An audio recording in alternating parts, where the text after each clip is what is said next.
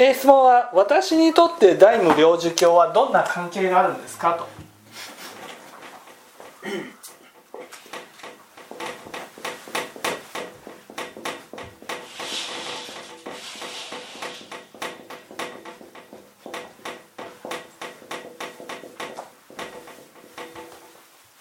ね。えーこういう質問です。でここでまず大無領寿教について、えー教行新書では次のように教えているどこだったっけな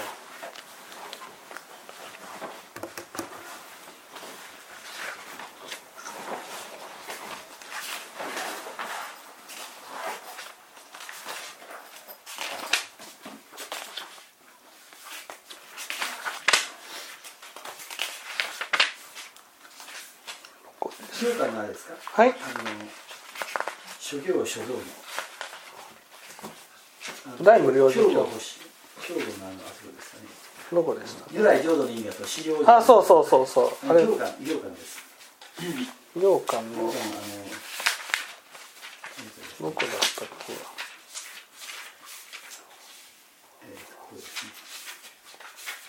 あのさ296ページです。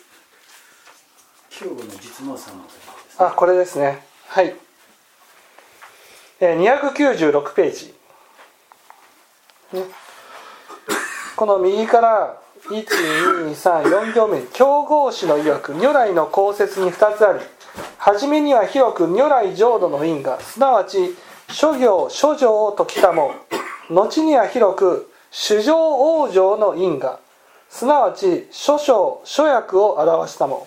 このね主上往生の因果について説かれている下巻は意味があるんです、ね、そこで下巻にはどういうことが教えられているのかと言いますと大きく3つ。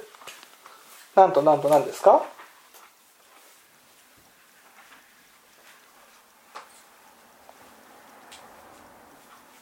京本さん。五悪団。と？あとぎあと疑惑きあの疑惑訓戒と。と？あとその前に三読の正解がありますけどね。そう三毒訓戒と五悪団とね。疑惑訓戒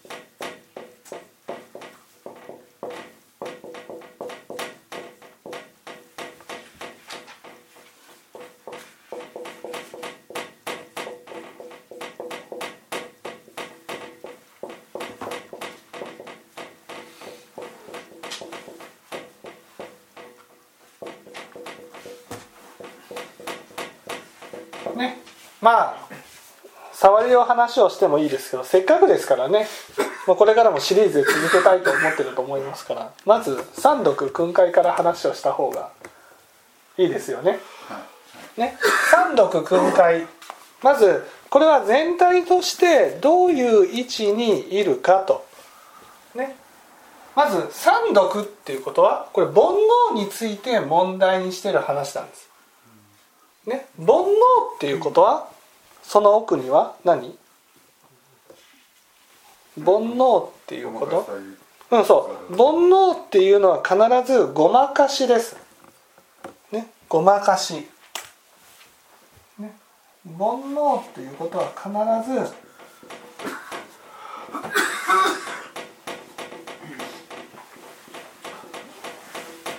ね煩悩煩悩が起きるっていうことは必ずその煩悩を生み出すような不安を、ね、ごまかしている状態なんです。ね。だから不安をごまかしている状態の時は自分の業を変えることができないんです。五悪談で初めて自分の業を変えていくっていうことになるわけです。ねところがその最初にね煩悩が強い状態だったら自分の業を変えることはできないだからまずその煩悩を減らしてねその不安を少しでも減らして自分の業を変えていくような教えにねえー、聞いていかなくちゃいけないと。こういうふうになるわけです。そこで一番最初のねえー、貪欲についてね話をしたいと思いますね。せっかくですからこの書いてある通り説明した方がいいですよね。そうですね。久しぶりに。まあはいお任せします お任せします書いてある通りに、えー、貪欲の会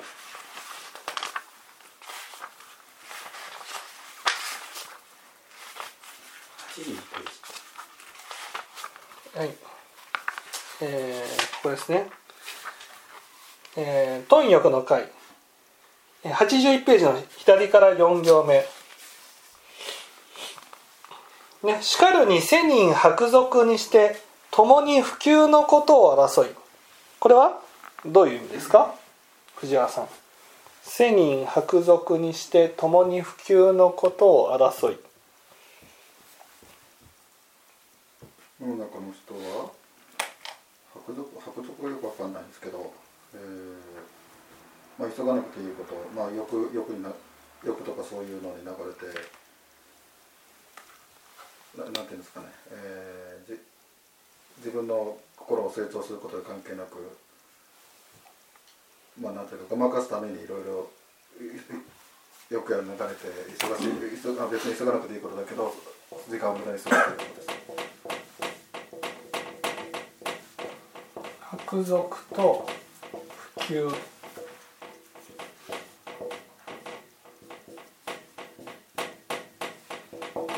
せっかくですから清盛さん解説していただけますか、伯族と普及をどう訳すか。どう訳すか？伯族と、ね伯族と普及。伯族と普及。伯族というのは考えが薄っぺらいですかね。あれの俗人の考えですので仏教と違って薄っぺらい俗俗人の考えが伯族。このね普及は？それをどうする？でだから俗人はですね急がなくてもいいことを急いで、うん、急がねばならないことを急がないということになりつまりどういうことなんですか？そのつまりをつまりを解説して。大事なことが抜けてですねどうでもいいことに心を奪われてる。どういうことですか？伯族にして世人伯族にして普及のことを争い。ね？普及のことって何？普及のことって何？普及のこと。今日の話で言ったならば普及のこと。普及のことっていうのは？普及のことって言ったら？急がなくてもいいことですよね。うん。急がなくてもいいことって何？こここですよ。こここをどう訳すかっていうことがすごく大事ですよね。普及のことって何？普及のことって。普及のことって。普及のこと。普及のこと。普及のことって何？普及のことっていうのは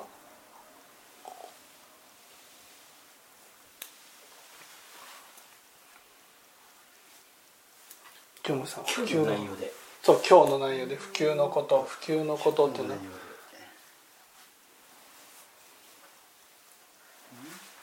普及のこと。モーリー普及のことって言ったら？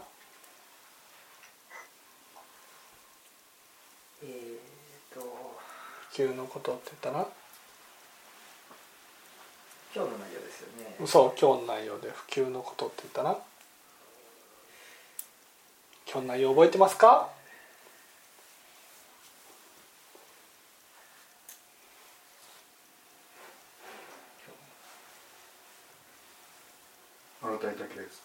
ああ違う違う違う。普及のこと。普及のことって何？このこの普及のこと。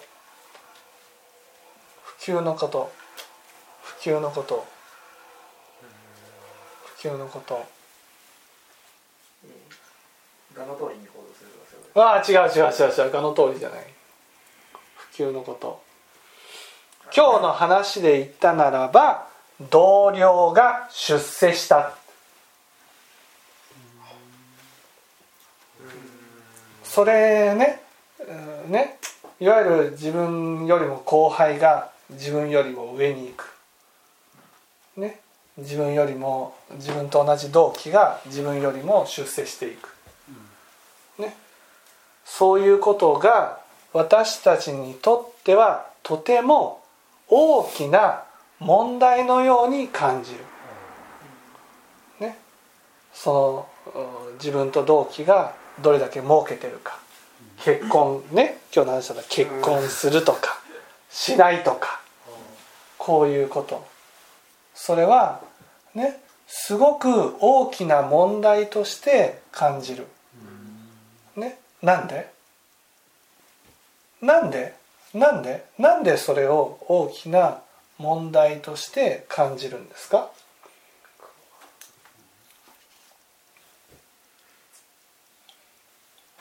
それをなんで急がなくてもいいって言うんですか？とそれこそ煩悩だからじゃないうんお母さん。なんで同僚が出世したかどうかっていうことがそんなにも問題になる。結婚するとかしないとかっていうことがそんなにも問題になる。ね。思い通りに毎日を過ごせるかどうかっていうことがなんでそんなに問題になる。どうしてまあ、もっと大事なことがあるいやもっと大事なことがあるじゃなくて なんで問題になるかです。なんでそれを私たちは普及急ぐのかですよね。普及のことって言ってるんですから急ぐのか。普及のことを争いっていう争ってるわけですよね。ね。自分の思い通りに物事が進むかどうか。自分の思い通り出世するかどうか。自分の思い通り結婚するかどうか。ね。そういうふうになるのはどうして？ね。なんでそんなに結婚した方がいいよ？あの人紹介するよ？っていうふうになる。それはいいですか？それはね私たち、ね、普通の人の頭の中にはねいわゆる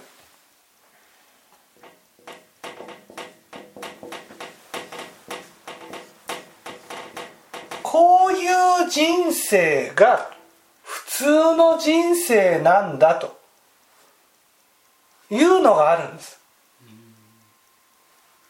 ね、例えば何歳になったら結婚して何歳になったら出世して、ね、そういう、ね、みんなが当たり前だと思っている、ね、そういう人生っていうのがあるわけです。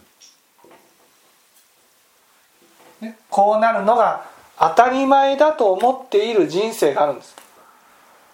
ね、自分の中で当たり前だと思っている人生を、ね、そのレールを踏み外すことなく進んでいくことが大事なんだと思ってるんです。ね、そこからずれると不安になるんです。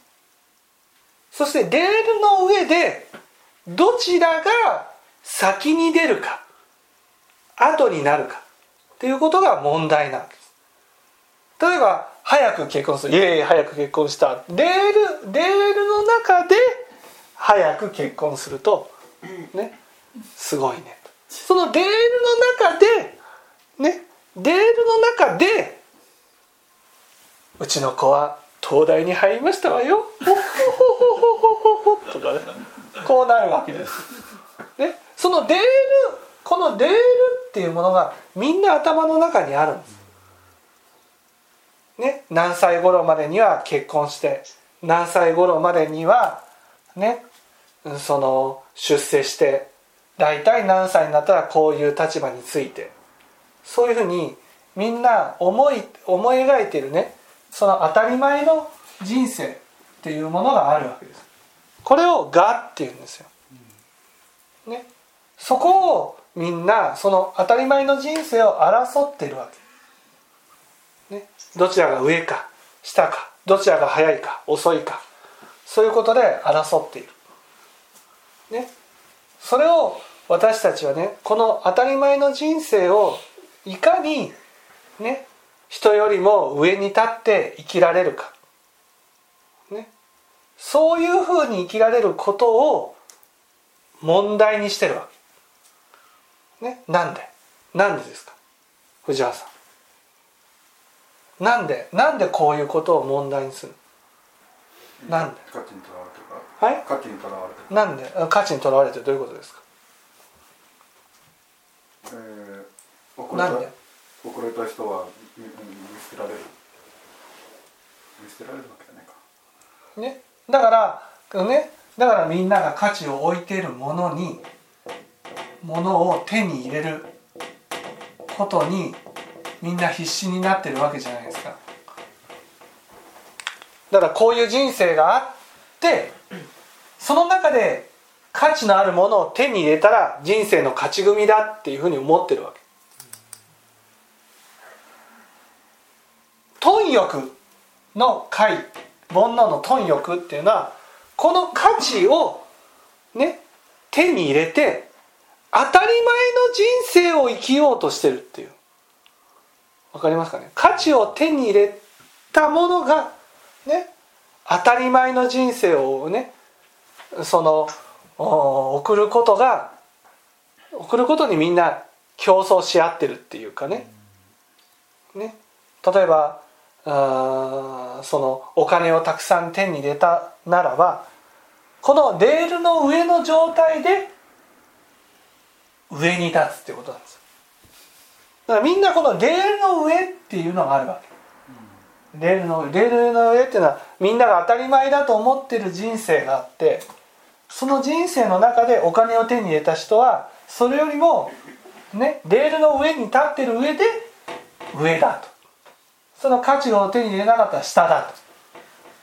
こういうふうに思ってる。でも大前提としてそのレールっていうものを持ってるわけ。ね。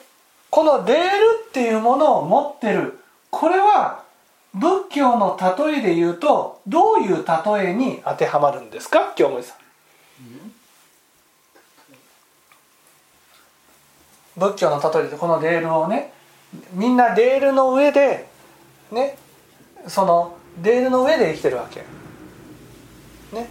そしてみんな価値を奪うように争ってるわけ。ね。それが貪欲の会なわけですよ。貪欲の話なわけ。この話の一番のミソはそれが白族。白族っていうのはね。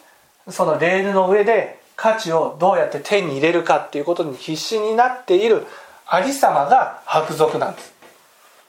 薄っぺらい。価値観しかない。薄っぺらい、ね、知恵しかない。薄っぺらい考えしか持ってない、ね、そういうこう価値に一生懸命とらわれてどうだどうだ価値を手に入れてやったーとか価値を失っていやいや本当にとかね。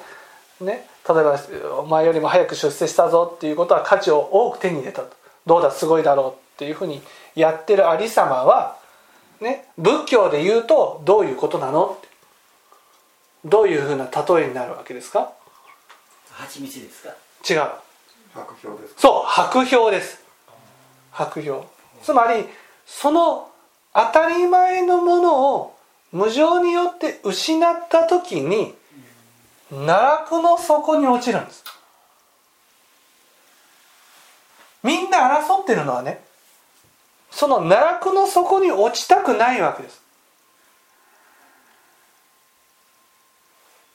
当たり前だと思ってる人生があってそこにはすごい薄い氷のようにいつ失うかわからないものなわけ。ね、みんなその、ね、この氷が割れて失って不安になることを怯えてるんです。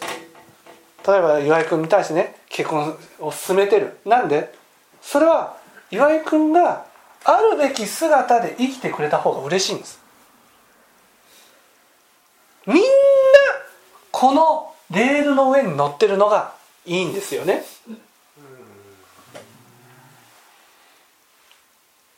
なんでなぜかってこれが絶対の価値観で折れるから。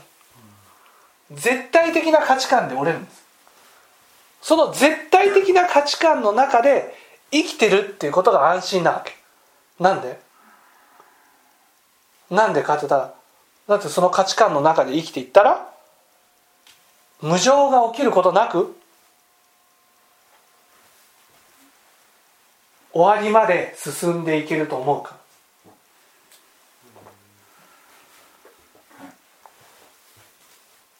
お母さんわかります？ね？終わりその終わりまで進んでいける。つまり安心して前に生きていくことができる。その安心っていうのは何？安心っていうのは不安が見えない間だけなんです。だからみんなが私が当たり前だと思ってることに従ってくれると安心なんです。みんなが従ってくれたら私の価値観は絶対だと思えるから。ね？私が今すぐ結婚した方がいいと思ってるようにこの人も結婚するべきだ。というふうに思う。なぜかと結婚してくれたらこの人のためじゃなくて私が安心だからです。私はそうだ。ね。この時期に結婚しててよかった。と思いたい。そこにはいろんな、ね、不安があるけどその不安をいやでもこのレールの上にね乗ってるから大丈夫っていうふうに安心できるわけ自分が正しいと思うことを押し通す。自分が正しいものを進める。そうやってみんなが正しいと思うことに従っていれば自分の中でいろんな不安があってもその不安を見なくて済むんです。でも仏教ではこれを白氷の上に乗ってるっていうふうに言うんです。一番問題なのはこの不安を解決することでしょっていう。でも私たちは不安を見ないように見ないように生きてるんです。そうやって不安を見ないで生きていったら安心して生きていけると思ってるんです。そんな考え方は薄っぺらいよね。ね？そんな価値を手に入れるか手に入れないかそこで安心するかしないかそんなことをねどうだっていい。なんで？だって死んでいく時にはその氷が必ず割れるんだから。遅いか早いかだけなんです。ね？それを生きてる間は価値さえ手に入れたらその不安なことを見なくて済むんです。見なくて済むっていうことが安心だからそれをずっと続けたいっていう。みんなね不安を見たくない不安を見たくないって生きてるんです。不安を見たくないから結婚相手を紹介する結婚しといた方がいいよ。なんで？あなたが結婚してくれたら私が当たり前だと思ってることがねそれは常識として通せるから。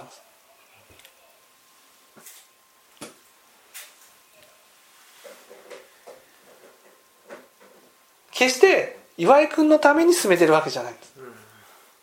私がその方が安心だからなんです。ね。だってねもしそうじゃなかったとしたらいや岩井君本当結婚は幸せだよと。絶対結婚した方がいい。結婚って本当に幸せだからって実感してたらね絶対結婚した方がいいよってなるわけ。そうなりますね。でもね結婚しといた方がいいよ。っていうことは結婚するものっていうことですよ。ということはねその結婚してるその本人自身がいや結婚って幸せと思ってない。でも結婚しといた方が安心っていうことなんです。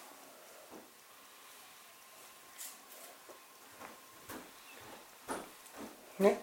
そうやって生きてるってことなんです。みんなレールが決まっていてそのレールの上でねねみんなが当たり前だと思うものを手に入れていって生きていくことが安心なんです。なんで？だって人から何か責められることがないから。人から文句言われることがないから。ね？だけどねその人は結婚を手に入れたけどね結婚をして幸せじゃないわけ。子供を手に入れたけど子供を手に入れて幸せじゃないんです。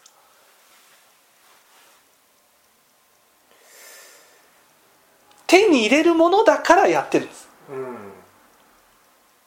手に入れていくことが普通の人生だからやってるんです。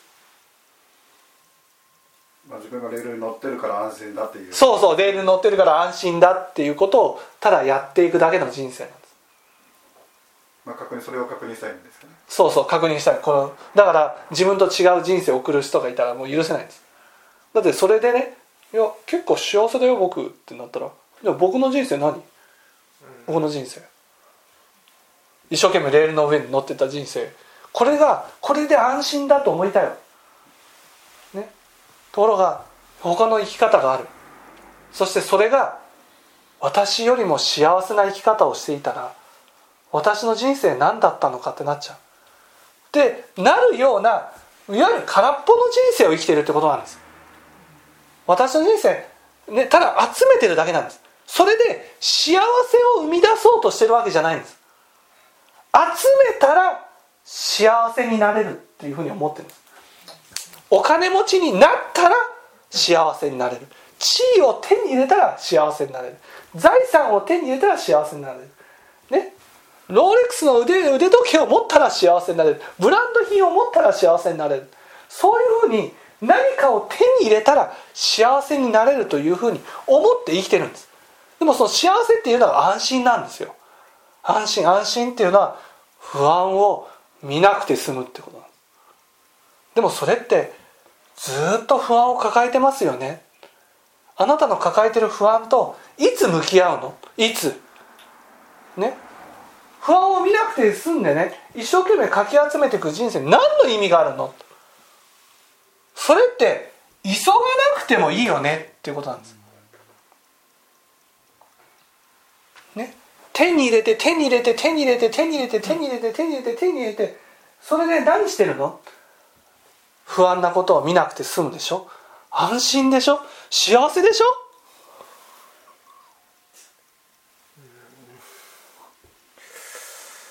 幸せだよね僕。結婚した僕って幸せだよね。子供ができた僕って幸せだよね。そう力んでる時点で不安があるそうそうそう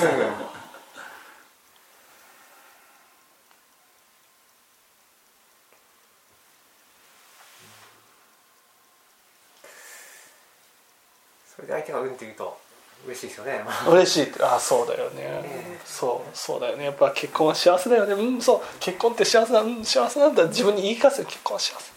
幸せ。幸せなんだ。そう幸せ。だから結婚という形を手に入れることが幸せだと思ってるんです。お金っていう形を手に入れたら幸せだと思ってるんです。そう思い込みたいとですね。そう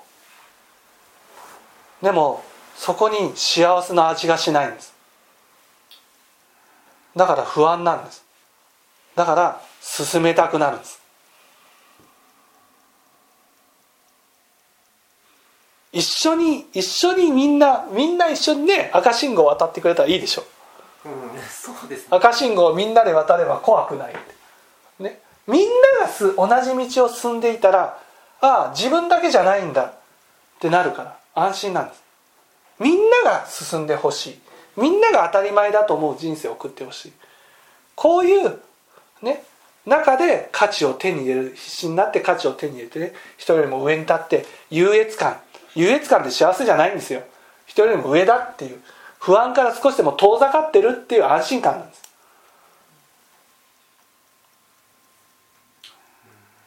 だからお釈迦様はねそんな人生何の意味があるの？って言ってるわけ。白族じゃ白族だよ。ね。知恵がなくて。薄っぺらな人生を送ってるんだ。ね。急がなくていいでしょ？どう出世したかどうか。そんなことよりもねあなたの抱えてる不安を解決することの方がもっともっともっと大事でしょ？それがそれを見ないでねなんとかこう覆い隠してね見ないで生きることに何の意味があるの？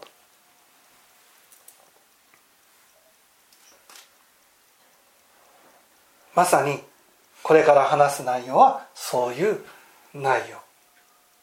ね。あある。あっても不安。なくても不安ある苦しみ。ない苦しみについて説かれて。結局あってもなくてもあなたは不安なんです。ね。有無同然であるってこうなるわけです。ね、それを手に入れて安心しても結局不安は不安。なくても不安。あなたの抱えてるもうね不安っていうのはあってもなくても変わらないんだ。価値を手に入れても手に入れなくても変わらないんだ。そういうことが教えられてる。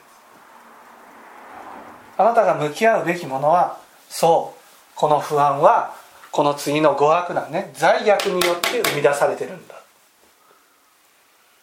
その罪悪を解決しなければこの不安を解決することはできない。幹部の授業とかその辺だと、うん。あのなんかこうやっていけば進んでいきますよ的な感じで受けるんですけどうん。大悟ですけど今のお話はどちらかっていうとあのなんていうかあなたの人生はあこういう状態ですよという。そうそうそうそうそうそう。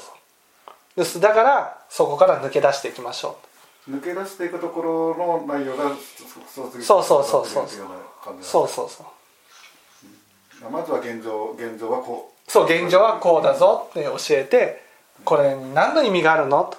意味ないでしょとねだから別に上になろうが下になろうが関係ないじゃないか。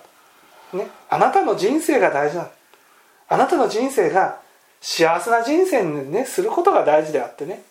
そのあなたにとって当たり前の人生をこう集めていくうん。そこに何の意味もないよ。普及のじ普及のことだよそんなこと。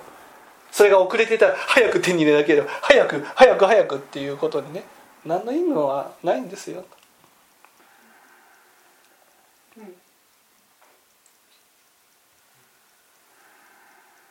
あなたにとって幸せになるような生き方が大事なんだ。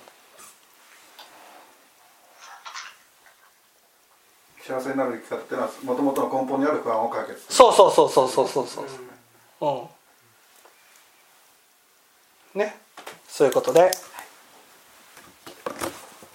今日はここまでで終わりたいと思いま